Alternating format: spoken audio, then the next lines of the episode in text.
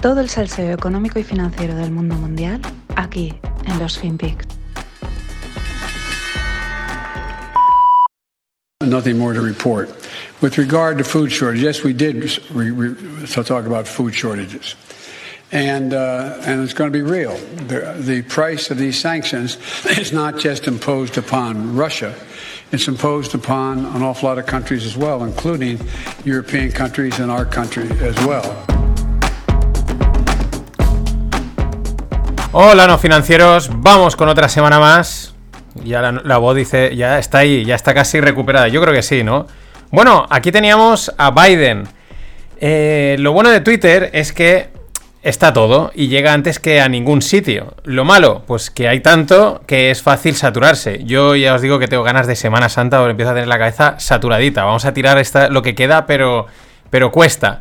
Bueno, yo lo que intento hacer es, eh, suelo estar atento a ese primer tweet que sale, que hablan de algo distinto, ¿no? Intentar captar esa tendencia o esa narrativa y en cuanto lo ves un poquito claro, yo ya vengo aquí y os lo suelto, ¿no? Sin embargo, esta vez no ha sido el caso, porque la verdad, lo llevo oyendo desde hace meses y me costaba creer esto de la escasez de alimentos. Mmm, costaba, porque sonaba conspiranoico, como catastrofista, como dices, pero esto realmente va a pasar, ¿no? Y eso que lo habíamos ido comentando, llevamos ya casi un año hablándolo en el Stonks, bueno, antes era el fin de Paul con Greg, comentaba los datos del mercado y decía, es que esto suena a que viene guerra, ¿no? Suena a que los chinos ahí comprándolo todo. Pero dices, pero, pero va a venir una guerra, ¿no? Ahora es fácil decirlo, pero hace un año lo pensamos y decíamos, pero, pero va a venir una guerra, va a pasar esto, va a haber problemas en, el, en los alimentos.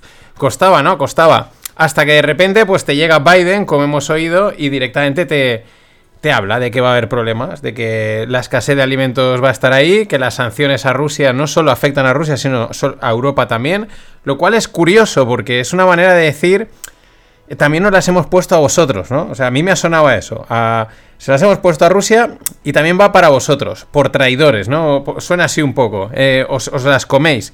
En fin, hasta el Financial Times se hacía eco de este problema, de la escasez de alimentos. Para entender bien la situación, pues voy a recurrir al genial post que publicaba esta semana, este fin de, perdón, Dumber, que es una newsletter muy interesante que se llama Farmers on the Brink, donde explica esta tormenta perfecta que se monta. Hay que decir que es principalmente, está analizado en Estados Unidos, pero nos sirve para entender un poco toda la situación un poco global.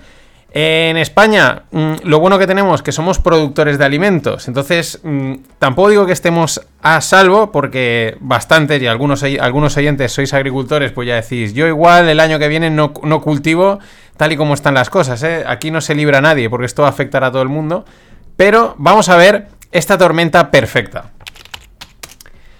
El resumen es que eh, pues se alinean todos los factores para que se produzca una tormenta perfecta en torno a los alimentos.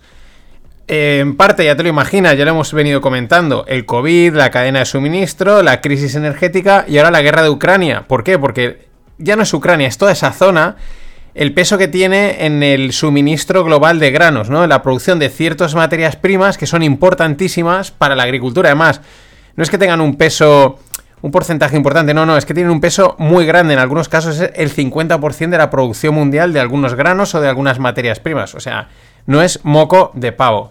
Claro, esto pues lleva a una espiral al alza de precios y escasez de producto, que se retroalimenta de una materia prima a otra, de una energía a otra, al transporte, a la producción, forzando a que, pues eso, muchos agricultores, muchos ganaderos, muchos productores digan, mira, yo es que no, o sea, esto no, no, me, es que no me salgan los números, es que ni a la de tres, es que me voy a arruinar, ¿no? Paro de producir. Con, con lo cual eh, la espiral se retroalimenta, ¿no? Se, se, vuelve, generan más tensiones. Bueno, en la newsletter os dejo un gráfico que alguien se ha currado. Es que eh, Internet es la leche, ¿no? Entonces, eh, Dumber publica esta, esta newsletter, este post, y alguien coge y lo resume todo en un grafiquito de todas las cosas que están interrelacionadas. La verdad, bastante chulo. ¿Que no? Pues te lo voy a contar yo ahora. Vamos con el primer orden, ¿no? La, la, primera relación de, de efectos o de, o, de, o de, materias primas que afectan, ¿no? De las, yo he dicho las materias básicas, básicas, ¿no? Porque son, eh, vamos, más básico que esto, no hay nada, ¿no? Y empiezan a poner en jaque toda la cadena alimentaria. El primero, de hecho, de esto ya hablamos, los fertilizantes. ¿Qué pasa? Que están compuestos por potasio, fósforo, nitrógeno y amoníaco. Eh, entre todos, pues principalmente el amoníaco, pero el resto también se deriva del gas natural. Entonces, eh, claro, ya sabemos qué ha pasado con el gas natural. Se ha ido por las nubes, por lo tanto, el, amoníaco se ha triplicado su precio. Eh, perdón, en los últimos 12 meses ha triplicado el precio. respecto al potasio, otro dato. Bielorrusia es el tercer mayor proveedor mundial. El tercero. Y está controlado por el Estado. Pero es que el segundo mayor proveedor es Rusia daros cuenta, es, ya, ya no es solo la energía, es que estamos hablando de, de los fertilizantes.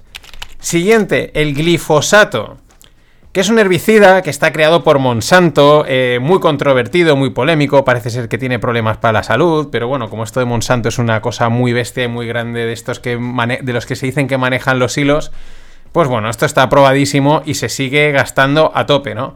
Eh, y su uso es mayoritario y es esencial pues, para, el control, para el control de las plantaciones, ¿no? Como herbicida. ¿Y qué pasa? Pues que está compuesto de materias muy similares a los fertilizantes, fósforo, nitrógeno y amoníaco, con lo cual estamos en la misma situación.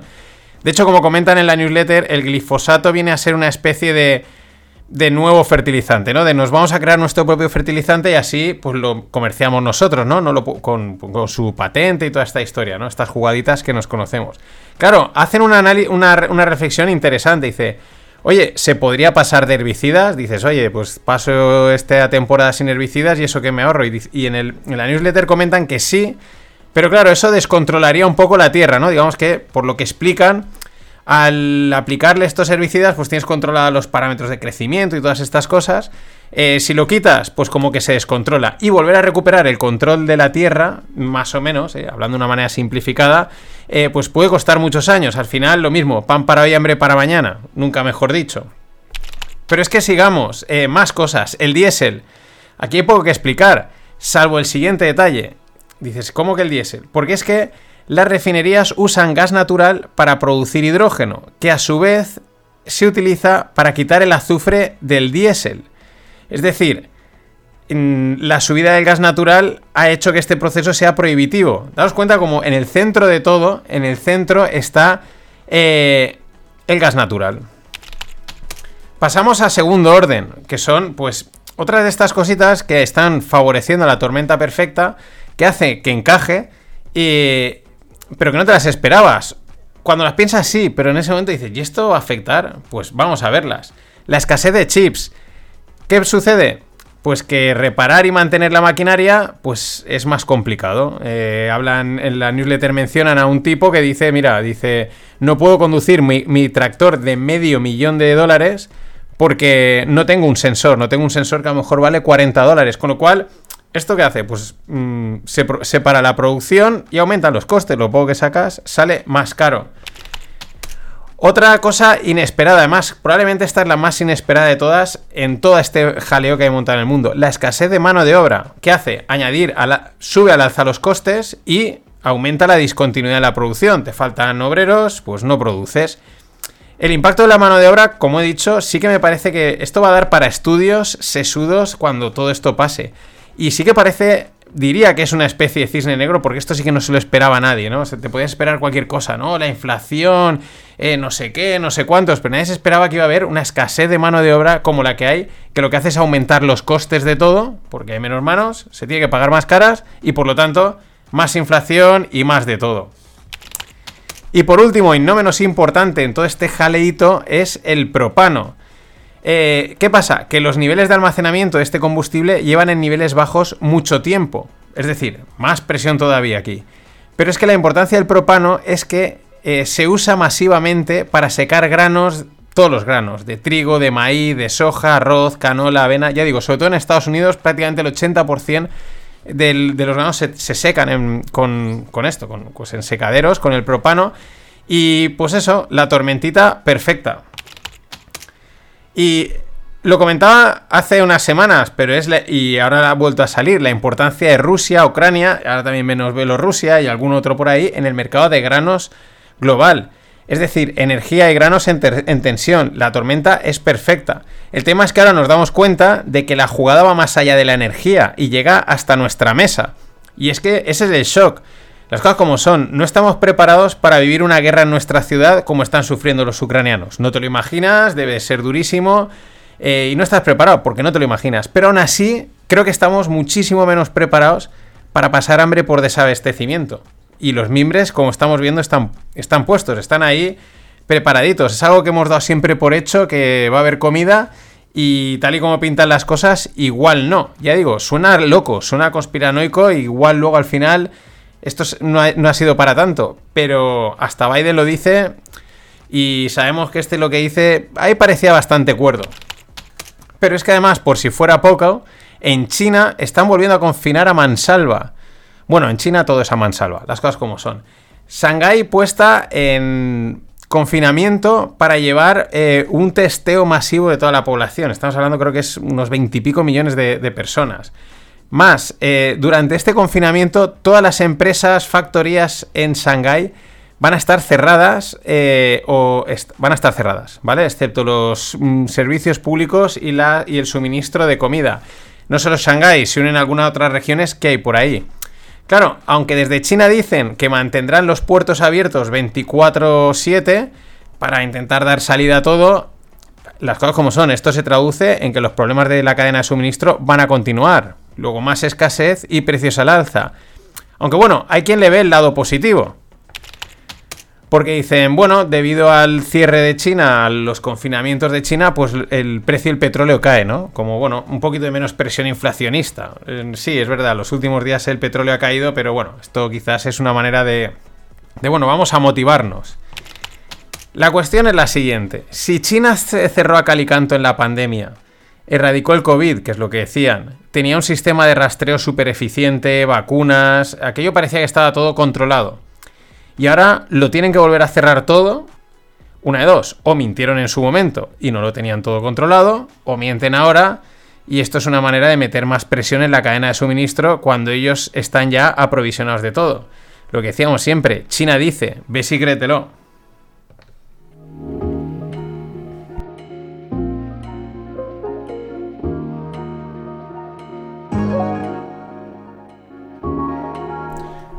Un saludo a Pérez Jornet que, que paga cañas y, y gildas. Gracias, Pere.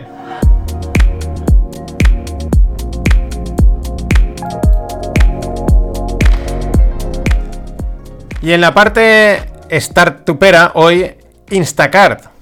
Vale, una noticia interesante, la, la, startup de delivery de supermercados, tienen ahí agregados un montón de... Esto americanos, ¿no? Que si eh, Costco, Wholesale, etcétera, pues desde ahí puedes comprar. Además, va muy enfocado a frescos, ¿no? A comida, pues de, supermercado.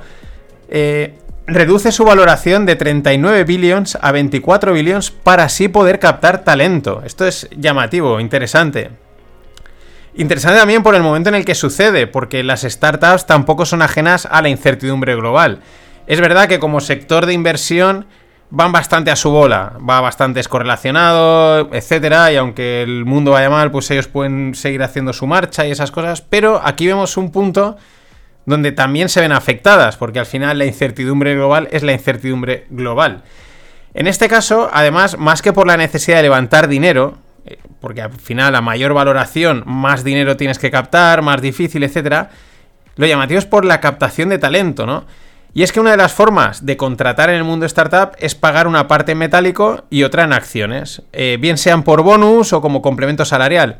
Aquí también depende del tamaño de la startup. Cuando es una startup muy inicial que no tiene pasta, pues paga lo que puede, el mínimo, un poquito más en salario y el resto dice, mira, yo te lo doy en acciones. Pero claro, la posibilidad de esa startup de llegar a petarlo y que esas acciones valgan muchísimo, hay muchos casos de, gente que, que empezó a trabajar en una startup al principio y pues son millonarios, pues es más alta, ¿no? Pero claro, cuando estamos hablando de startups ya muy consolidadas, con unas valoraciones altas, pues claro, mm, aquí ya pueden haber dudas. Es verdad que, la que darle participaciones a los empleados es una manera de involucrarlos y de motivarlos, ¿no? Con vistas a lo que he dicho, si la startup se revaloriza mucho, si curras, si sacas esto adelante, pues esto valdrá muchísimo y trabajar aquí te habrá hecho de oro.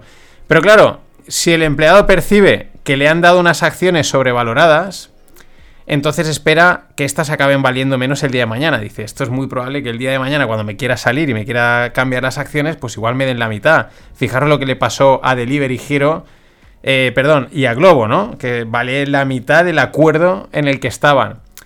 Y claro, si las acciones que me vas a dar yo considero que están caras y la pues por lo tanto la motivación para fichar por esa compañía se reduce.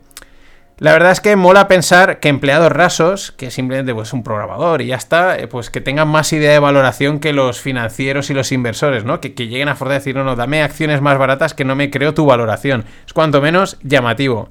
Conclusión, mejor cobrar en cash y si te dan acciones que sea un bonus o un extra de algún tipo, ¿no? Pero que sea un, un, opcional, un extra, ¿no? No, tu, no tu sueldo del día a día. En fin, nada más. Hasta mañana. Yo digo una cosa, como le decía, que muchos dicen, yo tengo un chico que estudia, dice, economía. Y economía no hace falta estudiar. Eso es bien cierto, no hace falta estudiar. ¿Cómo que no? No hace falta. El hombre que gane cinco duros, que se gaste uno. Y ya está la economía.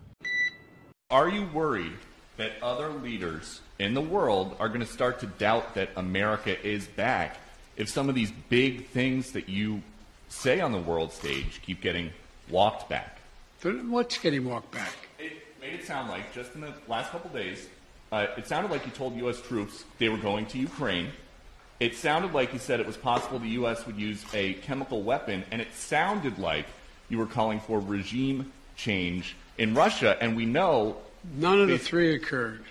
None of the three occurred. None of the three. Mr. President, you, you interpret the language that way. I was talking to the troops. We we're talking about helping train the troops in that are the, the Ukrainian troops that are in Poland. That's what the context. I sat there with those guys for a couple hours. That's what we talked about. So when you said you're going to see when you're there, you were not intending. I was referring to with meeting with and talking with the uh, Ukrainian troops that were in Poland. And when you said a chemical weapon use by Russia would trigger a response in kind, it will trigger a significant response. What does that mean? I'm not going to tell you. Why would I tell you? You got to be silly. The world wants to know. The world wants to know a lot of things. I'm not telling them what the response would be. Then, then Russia knows the response.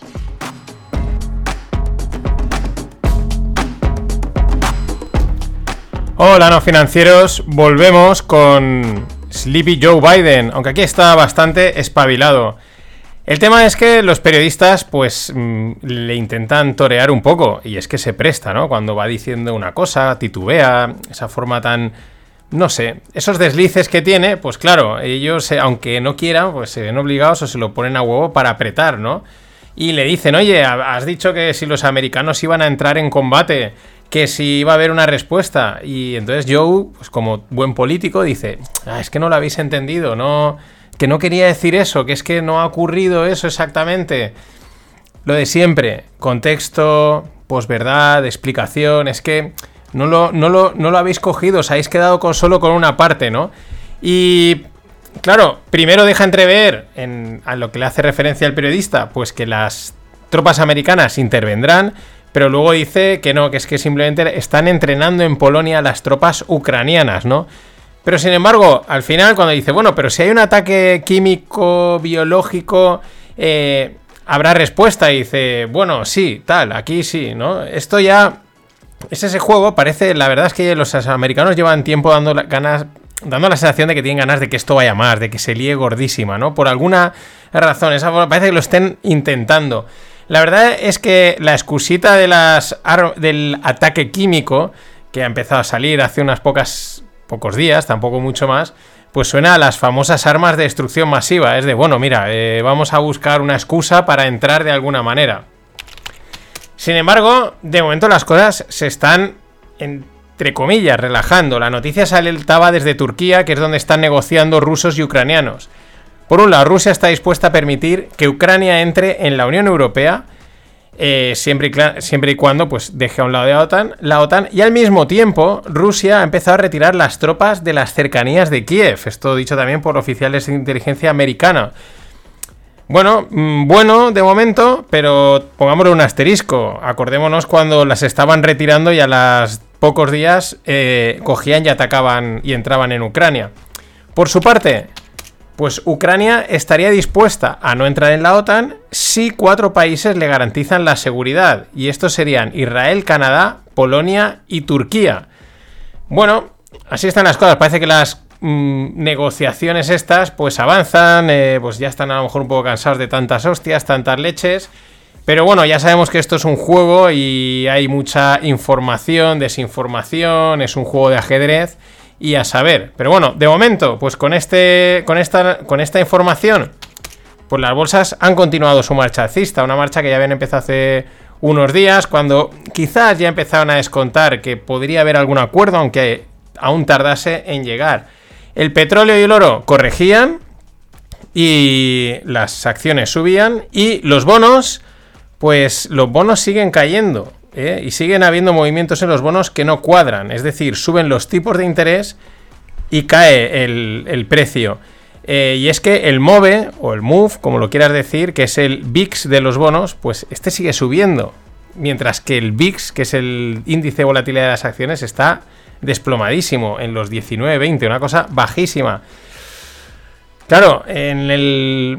Esto es llamativo porque es un movimiento que no cuadra con los otros y ya sabemos la importancia del mercado de bonos. Ayer leía que los bancos centrales están muy por detrás de la curva, behind the curve. ¿Esto qué quiere decir? Pues que van muy tarde en subir tipos para frenar la inflación. En teoría ellos tienen que eh, una de sus funciones es el control de los precios, jugar con los tipos de interés y evitar que las cosas se desmadren, pero las cosas están desmadrando, como vemos cada día, por datos, a pie de calle, etcétera, y muchos dicen que van muy, muy, muy por detrás de la curva. Esto quiere decir que no están cumpliendo su propósito. El mercado, por su cuenta, eh, pues ya descuenta eh, no sé ni cuántas subidas de tipos de interés. La última que he leído es que eran casi 8 subidas eh, cada, día le añaden uno más, ¿no? Quizás, pues sí, es que pues si van detrás de la curva y tienen que. Y, dando por hecho que se pondrán al nivel, pues tendrán que subir mucho, ¿no? Por esa razón, pues diría que se siguen vendiendo los bonos, suben los tipos en los mercados de renta fija, porque ¿para qué se van a esperar? ¿Para qué van a esperar a, la jugada de la Fed?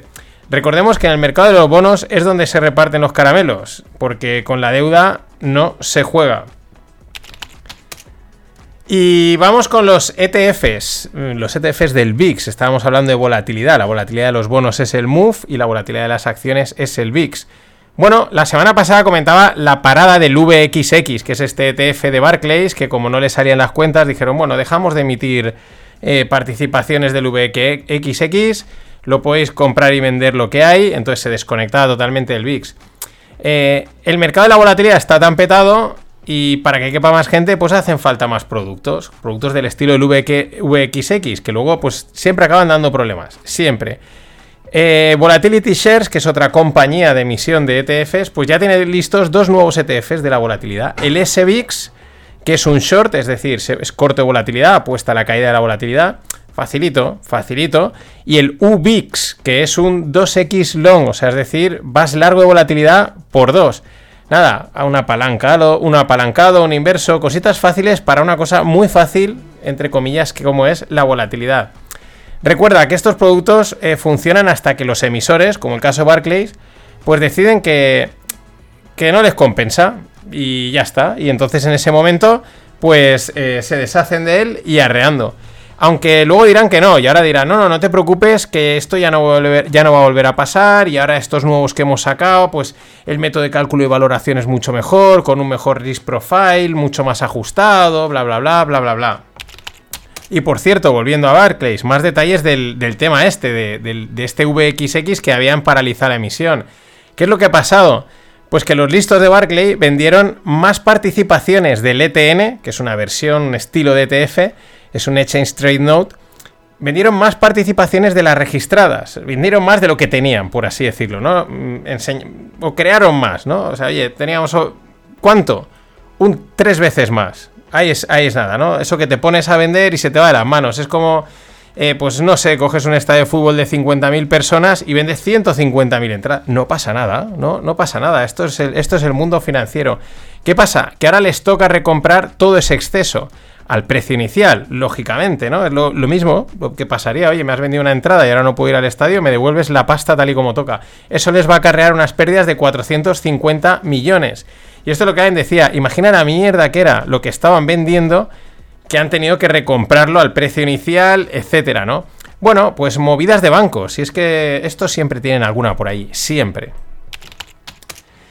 Y siguiendo con movidas de bancos, un buque requisado en Filadelfia por transportar 20 toneladas de cocaína que están valoradas en 1,3 billions pertenece a JP Morgan. Eh, según aduanas, es el mayor barco confiscado en 230 años de historia de la agencia, de la agencia de aduanas, ¿no? El barco es propiedad de JPM Asset Management, que a su vez lo tiene alquilado a MSC, a la, supernaviera. Pero ojo, esta es solo responsable de la tripulación y de las operaciones, ¿no? Bueno, aún así, tampoco echemos, tampoco nos rasguemos las vestiduras. Eh, ambas compañías no son objetivo de las acusaciones, no, no va a ir nada contra ellos, ¿no? Pero nos viene muy bien para ilustrar hasta dónde están metidos los bancos con sus movidas, ¿no? Y cómo uno es el propietario del buque, se lo alquila a la otra empresa, pero esta solo es responsable de la tripulación y de las operaciones, y el otro a saber qué historia tiene por ahí metida. Y oye, igual a lo mejor, pues una parte del cargamento, una pues va por ahí por un offshore. Este tipo de Movidas, movidas de los grandes bancos que, no son ángeles, ya lo sabemos. In Jamie Dimon, we trust. Y para cerrar este podcast llamado Movidas, pues otra movida que aún colea. Eh, estamos hablando de lo del el London Metal Exchange, ¿no? El, mercado de metales. Hace unas semanas, mm, pues cancelaban unas trades, ¿no? Unas operaciones, el tema se había ido de madre, eh, ponía en una posición muy complicada a un productor chino de níquel la contraparte era OJPM y entonces decía, mira, vamos a deshacer las operaciones y aquí no ha pasado. Pues han vuelto a la carga, han vuelto a hacer otra vez una jugada muy parecida en la que, bueno, han llegado al acuerdo de decir, mira, eh, las, las, las operaciones del día 24 de marzo, es decir, otras, eh, nada, las dejamos como que aquí no ha pasado nada, ¿no? Es como, oye, mira, vamos a perder los dos, ¿por qué no deshacemos la, todo hacia atrás? Eh, aquí hemos ganado todos y para adelante. Movidas, movidas de, mercados financieros, de las que molan. Este es el salseo potente. Otra información importante respecto a LME, la publicaba José Luis Cava y la verdad es que, eh, pues bueno, da para la, conspira, ¿no? la, conspiración y estas cosas, ¿no? Eh, el Partido Comunista Chino, es decir, China, es el dueño de LME, del London Metal Exchange. El, pagaron un precio altísimo a los, a los británicos, tal precio que ellos no podían rechazar, eh, nada más y nada menos que 180 veces eh, por encima de la relación de precios-beneficios, o sea, una auténtica barbaridad. Evidentemente los ingleses no lo podían rechazar y evidentemente ahora vemos que los chinos sabían que no importaba pagar 180 veces más. Esto es lo de siempre. Los chinos siempre dispuestos a comprar y nosotros siempre dispuestos a vender bien y mal al mismo tiempo. Y para cerrar, como el episodio de hoy se llama Movidas de bancos, pues una buena movida, literalmente. Movida literal, de, de, fiesta, de marcha. El CEO de Goldman Sachs, David Solomon, pinchará como disjockey en el famoso festival americano Lollapalooza. Tal cual. Eh, bueno, esto es algo que leí por Twitter hace algunos meses y es que parece ser que entre CEOs y financieros así americanos tal, pues es bastante habitual el ser DJ. Son, tienen bastante, esa afición la tienen bastantes. Y internamente muchos se llaman DJ no sé qué, DJ no sé cuántos, DJ no sé menos. Por eso, si vais a Twitter, veréis alguna que otra cuenta que se llaman DJ y tal. Y dices, pues si este no es financiero. Bueno, es como una, una jerga, una coña que tienen, una afición. Pero ahí lo tenéis, dándole al tecno en el Lollapalooza al David, a David Solomon.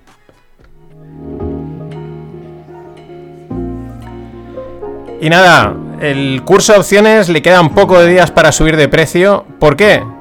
Pues porque vamos a sacar el curso de coberturas para que podáis cubrir vuestra cartera de una manera sencilla y fácil.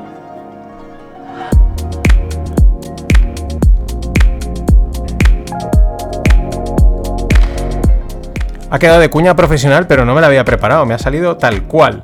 Bueno, vamos a hablar de, de movidas cripto, que en cripto es que siempre es una movida y es lo que es divertido. Un Bored Ape, que son eh, los monos estos que se, han minteado, se han puesto de moda, unos de los que más boom le han dado al tema de los NFT, pues un Bored Ape eh, valorado en 350 mil dólares se ha vendido por 115 dólares. Se comenta que puede haber sido un error porque habían ofertas mm, cercanas al precio de los 350 mil dólares, pero vete tú a saber, esto es el Wild Wild West y a saber qué historia hay ahí detrás. Igual está marcando el pico de la burbuja NFT. Burbuja porque aunque los NFTs tienen mucho futuro, pues cualquier dibujo de cualquier cosa de una piedra, pues se está vendiendo en los cientos de miles. Y esto, pues es un. Esto es de, de burbuja loca. Y ojo, mm, me decían por Twitter, ¿esto es el sinónimo de burbuja o no? A la siguiente noticia. El corte inglés lanza Bitcore, su propio exchange de criptomonedas en asociación con Deloitte. Mm, pues yo diría que sí.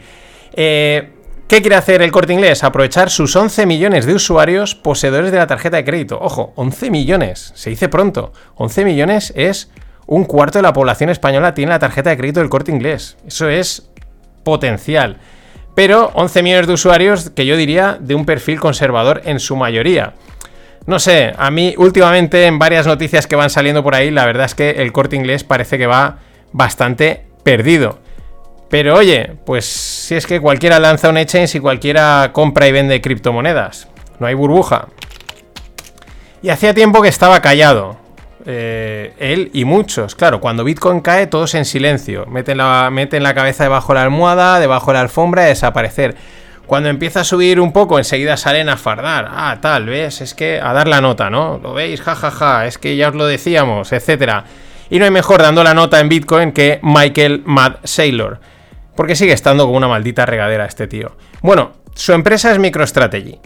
Y tiene una subsidiaria llamada MacroStrategy Ojo a esta pantalla porque ya se comentó que había movido gran parte de los bitcoins que había comprado con MicroStrategy, los había, los había movido a MacroStrategy a modo de pantalla para protegerse, etcétera, ¿no? Cosas de estas que dices, no, esto sí, pinta bien. Bueno, la subsidiaria ha cerrado un préstamo de 205 millones con Silvergate Bank para comprar más Bitcoin. El detalle es un préstamo colateralizado con Bitcoin. ¿Esto qué quiere decir? Que tú pones Bitcoin para que te presten dólares con los que compras más Bitcoin. Te apalancas sobre el propio Bitcoin. Pero lo mejor también son los detalles. La colateralización es de 4-1. ¿Eso qué quiere decir? Que han puesto 820 millones para que les presten 205. En la newsletter tenéis eh, el extracto de las condiciones del préstamo y son otro ejemplo de que sí, mucho cripto, tal, lo que os he comentado muchas veces, pero con la deuda no se juega. Es decir, cuatro veces. Tú pones, cuatro, pones 820 millones para que te presten 205 millones. ¿Por qué? Pues porque no se la juegan. ¿Y qué pasa? Como bien dicen en las, en las condiciones si el precio cae más de un 50%, más de no sé cuánto, tú tienes que aportar o más Bitcoin, o pagar, o subir los tipos, en fin, la deuda entra en riesgo. Por eso han dicho, ponme cuatro veces lo que me vas a pedir. Y así estamos, en principio, cubiertos de sobra. En principio. Muy interesante esta, esa nota explicando, porque si no, enseguida se vienen arriba. Nada más. Os dejo con el Wild Wild West. Hasta mañana.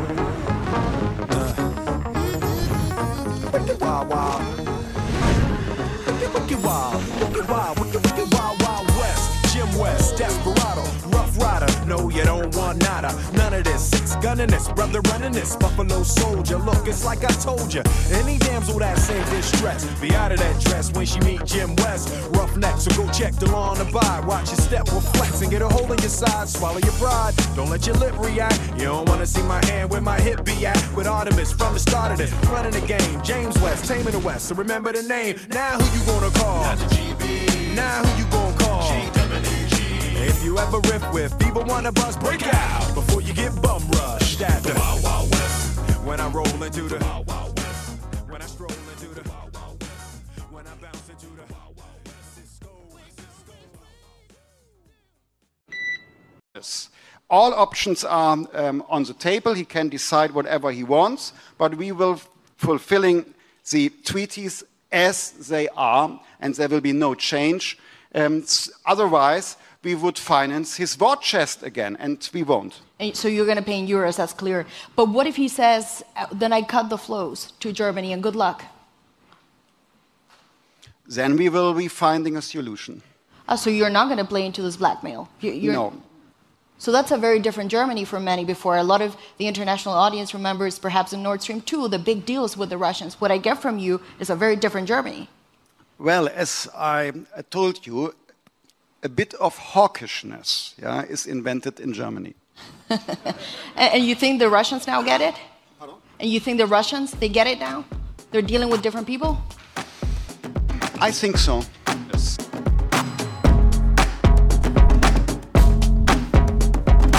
Hola, no financieros.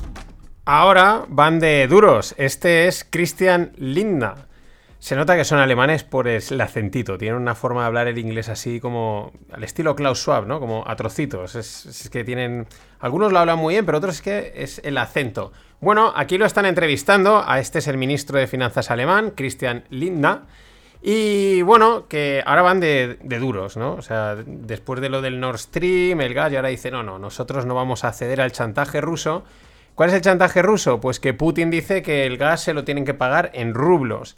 Mario Draghi parece que lo está considerando, pero los alemanes ahora, pues, ahora van de eso, de, duros, ¿no? De que ellos no van a pasar por ahí y entonces eh, María Tadeo, que es la chica que le entrevista, dice, bueno, esta es una Alemania muy distinta de la de hace unos meses, ¿no? Del tema lo que, del, del gas y tal. Y además eh, le dice, entonces, ¿qué vais a hacer si no... Si ahora Rusia os corta el gas, dice, bueno, pues buscaremos otras soluciones, ¿no? Como, pues como si hubiese como si el campo estuviese lleno, ¿no? Como si, guau, pues si esto, mira, vamos aquí allá, ¿no? Cuando sabemos que el panorama es eh, limitado, ¿no? Los productores son los que son, el gas está donde está, se puede llevar, pues, o por barco o por tubería, apaga y vámonos, ¿no? Pero, bueno, eh, ahora voy a seguir con Alemania, porque es que, fijaros, el, el pack de informaciones, noticias, hechos que, es, que lanzan, ¿no? Por un lado que no van a pagar el gas ruso como nos cagamos, que sea lo que tenga que ser. Pero al mismo tiempo, eh, también dicen que van a mantener las centrales nucleares, nucleares cerradas, porque dicen que no creen que esto vaya a ayudar. ¿no? Es decir, tienes ahí unas centrales nucleares que las has parado y tal, tienes un problema energético, los costes se te disparan. Pero, pues no, no, no creemos que esto realmente nos vaya a ayudar. Bueno, pues lo que vosotros digáis. Eh, claro, a partir de ahí, ¿qué pasa? Que recurren al clásico, eh, la culpa es de la gente eh, sutilmente, ¿no? Pero es como... Sí, la culpa es de la gente. En este caso, ¿qué le dicen a los alemanes? Que ahorren energía. ¿Por qué? Porque han tenido que recurrir a un plan de emergencia para eh, asegurar el suministro de gas. Y entonces, el plan de emergencia eh, parece ser que es ese. Oye, ahorrar, ¿no? Mm, ahorra. No gastéis tanto, ¿eh? ¿Por qué estáis gastando tanta energía? Lo que tenéis que hacer es ahorrar.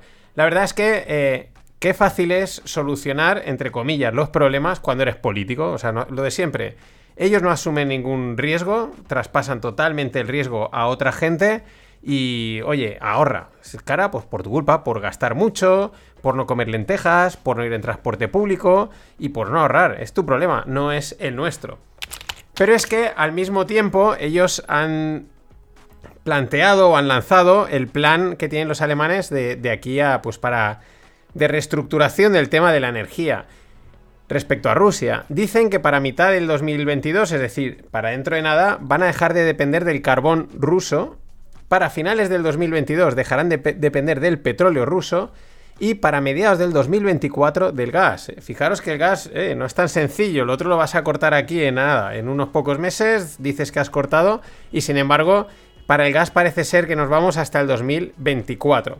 Bueno, yo voy a resumir un poco eh, pues este, este jaleito, este jaleito de, digo una cosa o otra, parece que está pasando esto otro, relativo al plan energético alemán.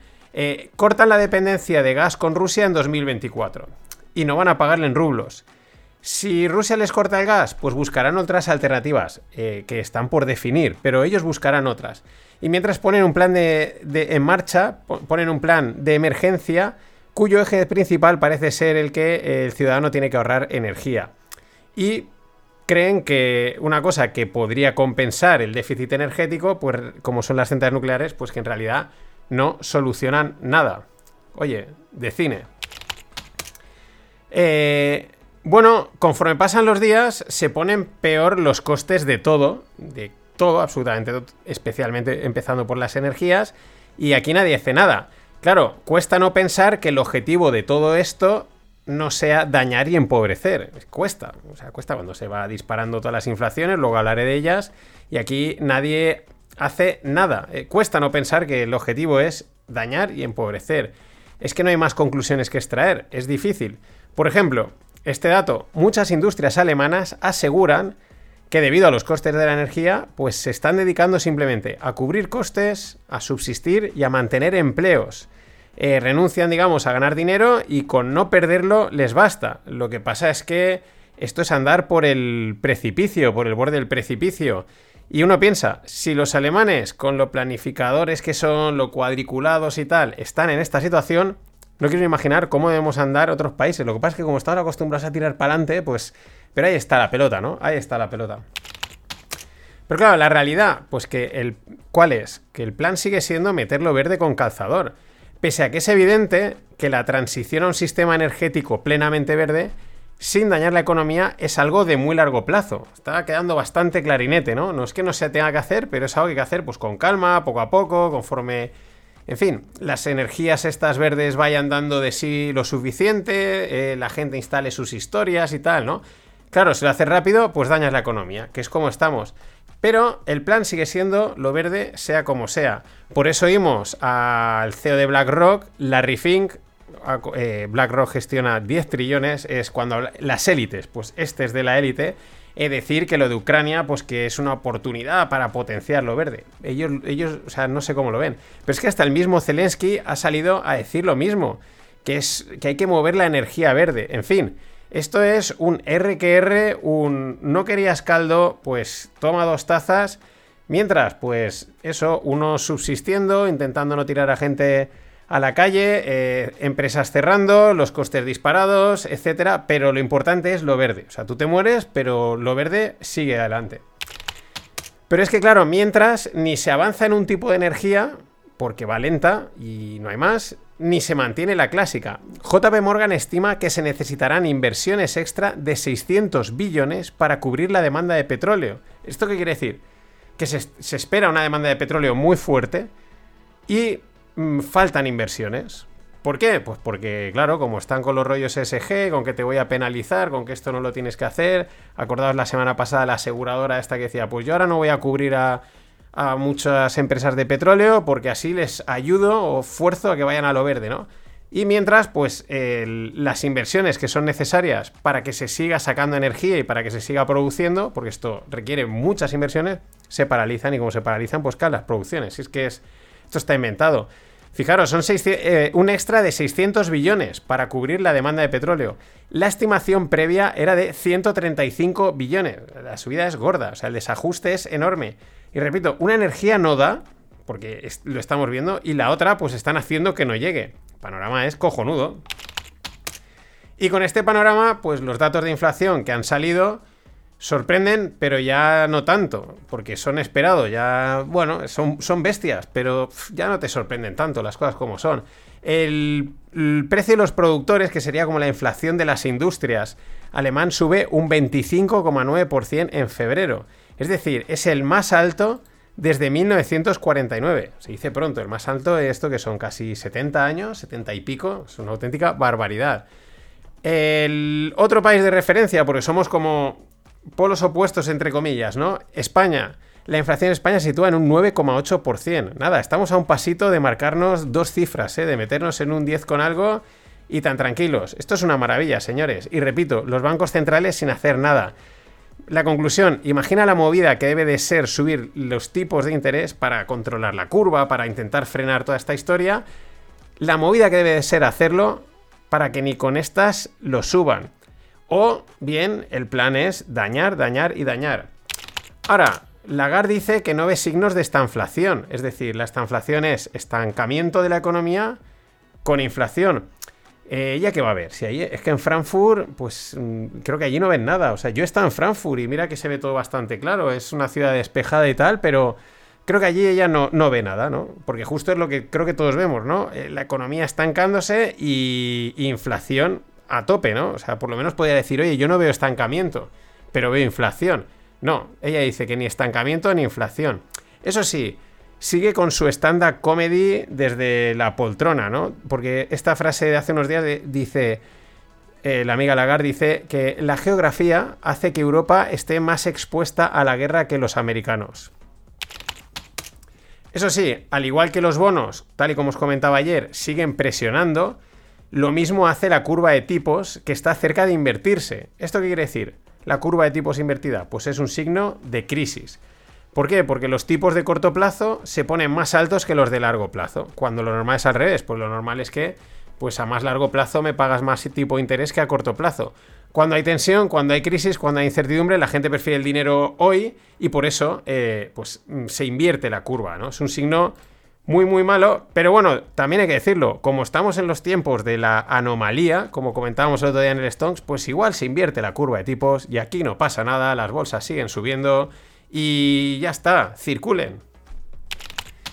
Y para terminar con esto de los tipos y tal, pues otro dato buenísimo, buenísimo entre comillas. Las hipotecas a 30 años en Estados Unidos se ponen ya al 4,5%. Unos, uno, para que os hagáis una idea, pues una, una hipoteca mensual de 1.500 dólares pasa a 1.800 dólares. Eh, es un salto cuanto menos eh, significativo. Para un, el precio medio de una casa americana dicen que está en unos 350 mil dólares. Es el precio medio, pero la gran mayoría, pues como hemos visto alguna vez, están bastante más altos. Bueno, son muchos los que vaticinan problemas, problemas en el mercado inmobiliario americano. Mm, aquí empiezan a verse tensiones, la gente pues cuando le suben la hipoteca algunos no pueden pagar, etcétera. Esto ya lo conocemos.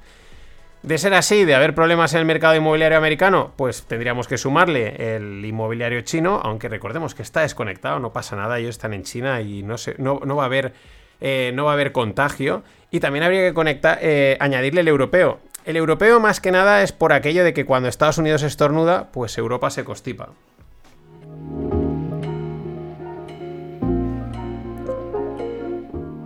Y este viernes sale el curso de coberturas. Eh, empezará realmente el día 7 con un webinar en directo. Así que si queréis cubrir carteras, Spread Greg es el sitio.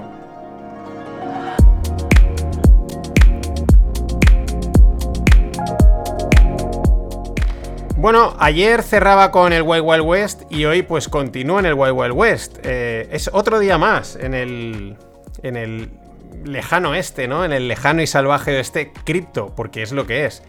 ¿Qué ha pasado ahora? Pues otro hackeo millonario. Nada más que 600 millones. Sí, sí, 600 han volado del exitoso juego cripto eh, que se llama Axie Infinity. Bueno, eh, son 600 millones, pero como aquí ya sabemos que una parte del dinero es de verdad, el otro es inventado, pues también hay que ponerlo entre comillas, ¿no? Pero son 600 millones cripto de este exitoso juego. Es probablemente el juego de mayor éxito, creo que hasta la fecha, en el panorama cripto, especialmente en los países asiáticos donde eh, pues hay mucha gente viviendo de él. Eh, se alquilan los personajes, se alquilan jugadores, se dan becas, ¿no? Porque tú al final vas moviendo a los Axis y vas ganando criptos, vas ganando pasta y por lo tanto si eres un buen jugador ganas más dinero, etcétera, ¿no? Os lo podéis imaginar. Una auténtica locura que ha generado 1,3 billions, o sea, 1.300 millones en 12 meses. Y sin embargo acaba de recibir un palo de 600 millones. Cuentan que en el bridge, en un puente de, conexión, no sé qué. Bueno, historias de estas tecnológicas. Claro, además de la pérdida económica, pues estos son golpes a la imagen de un sector cada vez más en entredicho. Por las partes, pues bueno, por toda la... Que si la, que si la energía, que si eh, los hackeos, que si el blanqueo de dinero que hay gente que dirá que es mentira, que realmente es así, que es mala prensa. Ya, ya, pero la, la, mala prensa es mala imagen y eso no es bueno. Fijaros, por ejemplo, que últimamente se empiezan a mencionar mucho, no, proyectos en Web3, vente a trabajar al mundo Web3. Y a mí me da la sensación que es una manera de huir de la denostada palabra cripto. Empiezan a utilizar el Web3, que en realidad es cripto. ¿Por qué? Pues porque cripto tiene. Eh, empieza a tener una imagen, creo que bastante mala. Bueno, el propietario de Axi eh, se ha comprometido a devolver el dinero. A ver, si hacemos los números, estos no salen. Es decir, un juego que ha generado en 12 meses 1.300 millones para toda la peña, eh, pierde ahora 600 y el propietario los va a reembolsar. Y el propietario ya os digo que no era un multimillonario, ¿no? no los en principio no los tiene. Claro, es que esto es, esto es mejor que el Wild Wild West. Porque en el, en el Wild Wild West, pues tenías que atracar un banco para sacar pasta. Pero aquí no, aquí enchufas el ordenador y creas la cantidad de dinero que quieras, con Tether o con cualquier stablecoin que surja por ahí. O como el de ayer, que coges como Sailor, pones tu dinero, creas más dinero y a partir de ahí dinero. En fin, que ni los bancos centrales lo tienen más fácil. Nada más, hasta mañana.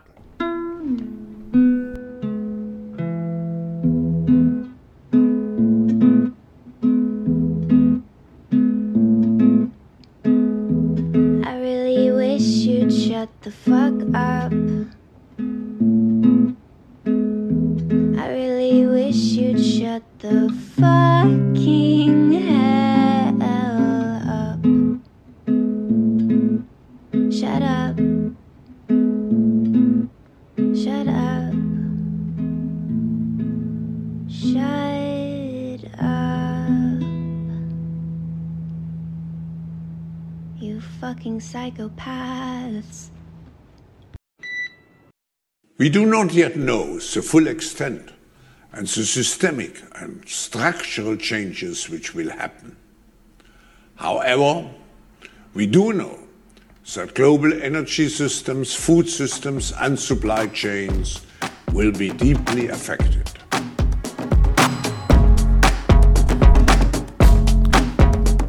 Hola no financieros, vamos a cerrar la semana con nuestro amigo el tenebroso eh, Klaus Schwab. No quería ponerlo porque lo puse hace poco, pero es que este audio es es más de lo mismo en, respecto a lo que ha dicho otras veces, ¿no? Eh, aquí Klaus, el Tito Klaus dice que ellos, o sea, el World Economic Forum, las élites, porque este es el que representa las famosas élites, pues saben que los sistemas globales energéticos, alimentarios y de suministro se van a ver profundamente afectados. Eh, aunque no saben eh, cuáles son los cambios estructurales que van a ocurrir, lo cual no deja de ser llamativo, ¿no? No sabemos qué cambios, o sea, van a haber cambios, pero os decimos que esto va a estar afectado. Es una cosa así un poco contradictoria. En fin, nada nuevo en las predicciones, en un día te venden eh, lo bonito, lo, utópico de ese futuro que quieren construir a cambio de destruir el presente. Y otro día, pues esta visión tan eh, tétrica, ¿no? Tan prepararos que vais a ver, ¿no? Vais a pasar hambre, no tendréis nada y seréis felices. Y toda esta historia, ¿no? Eh, lo que a mí me parece acojonante, y por eso he puesto el vídeo, es el inglés de este hombre. O sea, va, está evolucionando, va peor. O sea, al principio hay un momento que casi no se le entiende parece como que las palabras están. Está hablándolas hacia adentro o algo así. Es una cosa rarísima. Es acojonante. Es que no deja de sorprenderme para el puesto que tiene, para la de veces que tiene que hablar en público. Que, oye, no sé, un, logopeda o alguien, tío, o sea, acojonante. ¿eh? Es, es, una involución. Yo creo que acabará, habrá un momento en el que ni le entenderemos nada. Quizás ese sea el objetivo. Bueno, ayer os ponía a Christian Lindner, que es el ministro de Finanzas alemán, muy chulito, ¿no? muy chulito, que ellos, ellos en rublos no van a pagar, que ellas se buscarán el gas en otro lado, ¿no? Muy, muy chulito, muy chulito. Bueno, eh, grababa el podcast y al rato entraba en Twitter y aparecían ya noticias, digo, no voy a rehacer el podcast, ya lo comentaré mañana, mm, de que no está tan claro esto de que no vayan a pagar en rublos, porque no está nada claro. ¿Y por qué? Pues porque de enfrente ¿Que a quién está? Pues está Vladimir Putin, que para chulo, pues aquí vamos a ver quién es más chulo de todos, ¿no? Y él también se ha plantado. Y ahí está el tema. Dice que si las demandas no están. No se cumplen, eh, pues que los contratos se pararán. Y que. que nada, que los clientes tienen que abrir cuentas en los bancos rusos. Y que las nuevas normas para el gas ruso empiezan el 1 de abril. En fin, eh, esto es el plata o plomo de la famosa serie, pero aquí es o rublos o frío, ¿no? Podríamos decir. Porque es que hasta el Vaticano se ha lanzado a comprar rublos. Esto es el, rumor. Parece ser que habrían comprado. Pues bueno, estos han dicho, nosotros nos vamos a meter en rollos que hay que tocar rublos. Pues saca de aquí, compra y pagamos el gas. No, no, no, no nos mareéis, ¿no? Y al mismo tiempo, respecto al rublo, que últimamente se está hablando mucho en los grupos de Telegram y tal, y todo el mundo está con el rublo, y como alguien decía, ojo, que estáis todos hablando del rublo y os la van a pegar por todos lados. Cuando todo el mundo habla de la misma eh, estrategia, del mismo producto para especular, es que está llegando tarde, esto hay que tenerlo muy claro. Y nosotros siempre llegamos tarde, los pequeños, en la gran mayoría de veces, algo que tengas mucha suerte, be first, be smart o cheat, que dice el gran Jeremy Irons en Margin Call. Bueno, Volviendo al rublo, los rusos, el banco, el banco Central de Rusia ha fijado un precio de 5.000 rublos, estos son unos 50 dólares, por cada gramo de oro. Bueno, entre esto, la movida de que hay que comprar rublos para el gas, que más de uno habrá dicho, los alemanes que hagan lo que quieran, yo por si acaso voy comprando, y con que parece que la, la, la guerra se relaja, perdón, pues el rublo se ha desplomado, perdón, se ha, recuperado totalmente el terreno perdido, es decir, empezó el conflicto, se desplomó a lo bestia, se fue de los, pues de los 80 a los 160 eh, respecto al, dólar y ahora ha vuelto otra vez a, los 80 dólares, en fin. Eh, pues cosas que pasan y bueno, los rusos se han puesto muy serios con este tema. Claro, me aprietas, pues yo te aprieto, si este es el juego. Bueno, vamos con la reina del mercado desde hace tiempo, Tesla. La empresa de Musk anunció un split de acciones para pagar dividendo. Esto en pocas palabras es diluir al accionista. Mm, Pero no importa. ¿Por qué? Pues porque no importa. Este mercado, eh, todas estas cosas le dan exactamente igual. Las acciones de, Tesla reaccionaban subiendo un 7,3%. Esa subida, eh, con esa subida añadían de golpe todo el valor de Volkswagen. Es decir, la capitalización de Tesla, la valoración total de la empresa, subió lo mismo que todo lo que vale Volkswagen. Esto es muy. Esto tiene muchísimo sentido, es súper lógico, ¿no? Son estos los mercados que corren. Lo mejor es que todo esto sucede sin saber cuánto será el split, si te darán 5 acciones por cada una, que es lo que se rumorea, 4, 3, 10, no se sabe, ya hicieron uno en el 2020. Y, eh, y aparte están diluyendo al accionista. El accionista tiene menos porcentaje de la empresa porque, pues porque te hacen un para pagar dividendo. Imaginad si no hubiese dilución, estuviese claro el split. Bueno, pues esto es que Tesla iría pues to the moon. Algo así decía Elon Musk en Saturday Night Live. To the moon. Bueno, y de una en la que pues muchas cosas que pasan no se entienden, en los, por lo menos en los mercados, eh, o otra que es, vamos, mm, es enorme, ¿no? Es espectacular y lo hacen todo, la verdad, francamente bien. Hablo de Apple. Eh, dos novedades que han presentado, o una se están rumoreando, que pueden tener muy buen impacto en su negocio. Más todavía, ya sabemos que Apple es una máquina de generar pasta, pero a lo bestia. Tienen ahí eh, dinero en líquido que es que no, no saben ni qué hacer con él, literalmente. Bueno, la primera, Apple estaría desarrollando un servicio de suscripción de hardware. Es decir, tú pagas, en vez de pagar el móvil o el portátil o lo que sea de golpe, pues tú le vas pagando todos los meses y tienes tu móvil y lo podrás renovar y toda esta historia, ¿no? A mí me parece un movimiento muy lógico por varias razones. Primera, por el precio que tienen los aparatitos, por la fidelidad que tienen los clientes y también por la tasa de renovación del terminal a la que someten vías actualizaciones. Al final, ya, ya, eh, está muy guay, el móvil dura un montón, pero a los 2-3 años te meten actualizaciones y con mucho 4 por ahí te toca ya renovarlo, ¿no? Pues para eso ya te estoy pagando todos los meses X euros y que mucha gente también lo estará haciendo porque financiará el iPhone de turno y pues, pues para eso te estoy pagando y cuando se canse me, o cuando haya que actualizarlo me lo cambias y a la marcha. Esto es una ventaja, porque los 50 euretes al mes, pues te lo ponen a 55 y es una subida de un 10% de los ingresos. No son, no son nada tontos estos de Apple. Y la otra, que también va en la línea, ¿no? De que ya tienes tu masa de gente, es que Apple estarían trabajando en un proyecto para ofrecer servicios financieros propios. Esto es parecido a lo, a lo, que hablaba el otro día el corte inglés, ¿no? 11 millones de clientes tienen la tarjeta del corte inglés, pues con lo cual eso ya te da ahí un, canal de, distribución de, servicios, de productos, de lo que sea. Apple es muy parecido y más teniendo en cuenta la integración que ya existe entre pagos y móvil en general. Ya todo el mundo, ya cada vez menos gente gasta la tarjeta, paga directamente con el móvil y compran cosas en el móvil. Ya no, o sea, no es pagarlo, sino comprar, ¿no? El, pues lo que sea, entras en el e-commerce de turno, etcétera. Es decir, está.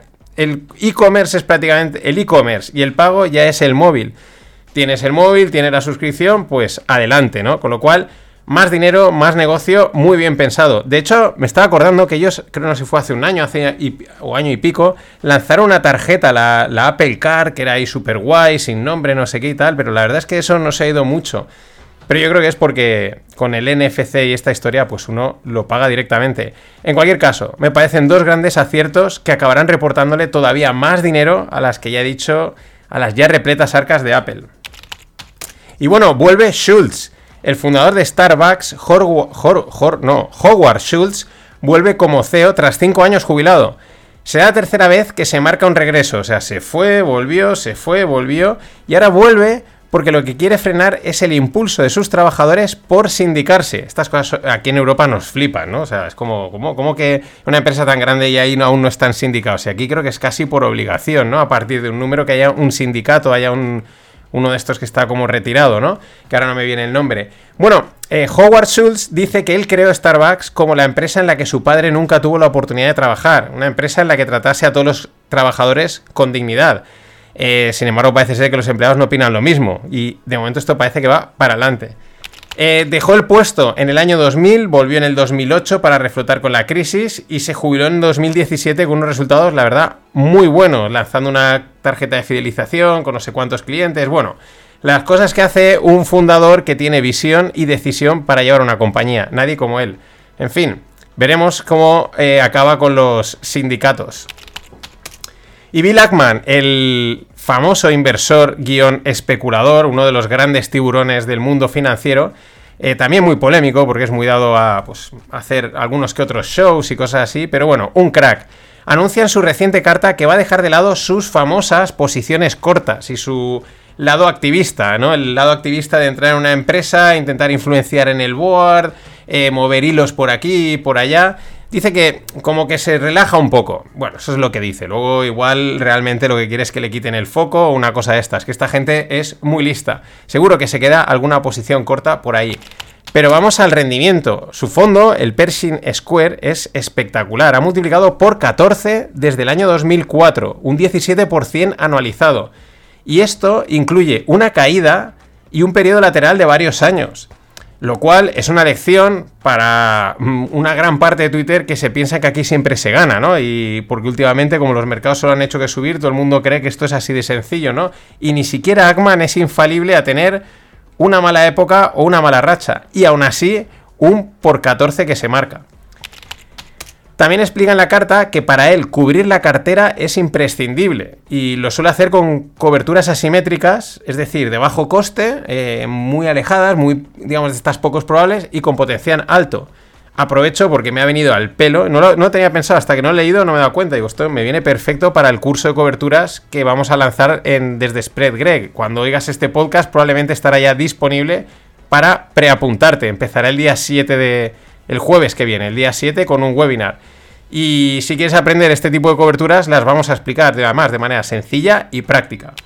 Bueno, y otro tema que explica en su carta es la inversión en Netflix, que fue una posición que llamó la atención hace unas pocas semanas. Él cree que la gente va a abandonar la televisión de pago por las suscripciones. Y como la tasa de abandono de estas suscripciones es bajísima, pues le ve un potencial de crecimiento de beneficios de un 20% anual, que ahí es nada. En fin, si quieres más sobre la carta, Fran Vascombe ha hecho un hilo buenísimo. Y por último, eh, os dejo también en la newsletter una infografía con el portfolio, con las 10 principales posiciones de Rey Dalio, del el bueno de Rey Dalio. Bueno, es llamativo porque más de un 10% de la cartera la tiene invertida en tres empresas, que son las tres empresas que crean los fondos indexados, o los mayores fondos indexados, es decir, SPDR, eShares de BlackRock y Vanguard.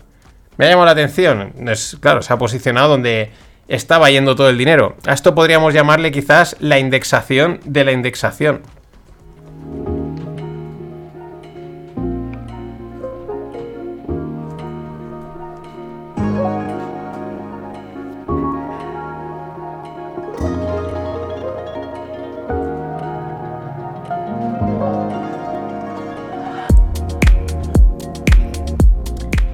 Y en la parte hoy de startups o tecnológica o techie, eh, bueno, traigo dos empresas que la verdad no definiría como startups, pero eso no quita que sean dos modelos diferentes, dos estilos de, negocio diferentes, pero de mucho crecimiento. Lo han tenido y creo que lo van a seguir teniendo. El primero, desde aquí, IBRMA. Esto es una empresa de fertilidad eh, que será adquirida por el superfondo que ha hecho bastantes operaciones KKR por unos 3.000 millones. IBRMA es, pues eso, el Instituto Valenciano de Fertilidad y fue fundado aquí en Valencia por Pellicer y Remoí, dos mm, médicos que pues de jóvenes empezaron a investigar estos temas y lo han petado, lo han petado totalmente. Hace un par de años se fusionaron con la americana RMA y ahora pues podríamos decir ya el pelotazo del pelotazo. Eh, ojo, la infertilidad es un gran negocio, por desgracia, y más que lo va a ser, porque como bien ha dicho Remoí en muchas entrevistas, hemos retrasado la edad de tener hijos, pero la biología no se ha retrasado, y por desgracia la fecundación in vitro, congelación de óvulos, esperma, etcétera, pues es un negocio en auge. Yo la tenía y decía, digo, esto es como la saquen a bolsa, es para comprar, porque aquí hay vamos, te puedes sentar tranquilamente porque es un negocio creciente y estable a largo plazo. Veremos qué hacen estos de KKR. No lo creo, de momento. Quizás en un par de añitos la saquen, aunque quizás es demasiado, sale demasiado hinchada, lo de siempre. Y el otro es Morning Brew, la famosa newsletter americana fundada por Alex Lieberman y Austin Reeve. Pues ojo, alcanza los 4 millones de suscriptores y generó 50 millones de ingresos en 2021. Todos los ingresos de publicidad incluida en los mails. Estos dos lo empezaron en la universidad con un, bueno, una newsletter así, con información económica y tal, así, y han ido creciendo, han ido creciendo. Es verdad que el mercado americano para estas cosas yo creo que funciona mucho mejor que el español, lo puedo decir en primeras carnes, hay mucho más interés por este tipo de temas que, que en España. Y, pero aún así es espectacular, 4 millones de suscriptores y generan 50 millones de ingresos. Ahora lo que buscan es crecer y expandirse en nuevas verticales, porque la propia newsletter la han ido dividiendo en varias newsletters más específicas, más enfocadas, ahora también tienen podcast, etc. Pero bueno, para mí es otro ejemplo de la no linealidad y lo exponencial de Internet. Porque 4 millones de suscriptores, 50 millones de ingresos.